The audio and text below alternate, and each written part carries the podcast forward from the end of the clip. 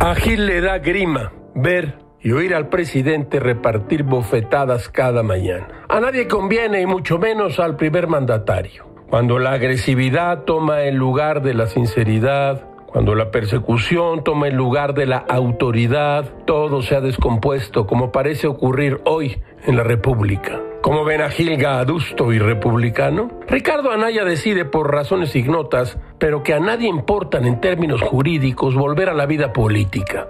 Allá él, diría Gilga. Y de inmediato dicen que Lozoya le dijo al fiscal y que éste oyó y de inmediato exigió que se le enviara un citatorio al político de Marras. Todo en estos días termina en una canción popular. Songo le dio a Borondongo, Borondongo le dio a Bernabé, Bernabé le pegó a Muchilanga, le echó a Burundanga, le hinchan los pies. Hay en todo esto, y usted convendrá con Gil Gámez, un gongorismo, pero no es el momento de aclararlo. ¿Por qué se le hinchan los pies? ¿A quién se le hinchan los pies? Sigamos.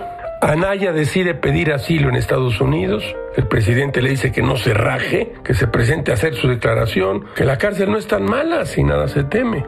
Anaya responde que él se presenta en el mismo lugar, con la misma gente, si se presentan ante el mismo juez Martín y Pío, hermanos del presidente, y este monta en cólera y le llama ladrón, chueco, hipócrita. Yo creo, dice Gil, que todos pierden. Todo es muy raro, caracho como diría John Parrish, mis amigos me dicen que soy muy agresivo, pero me lo dicen a gritos.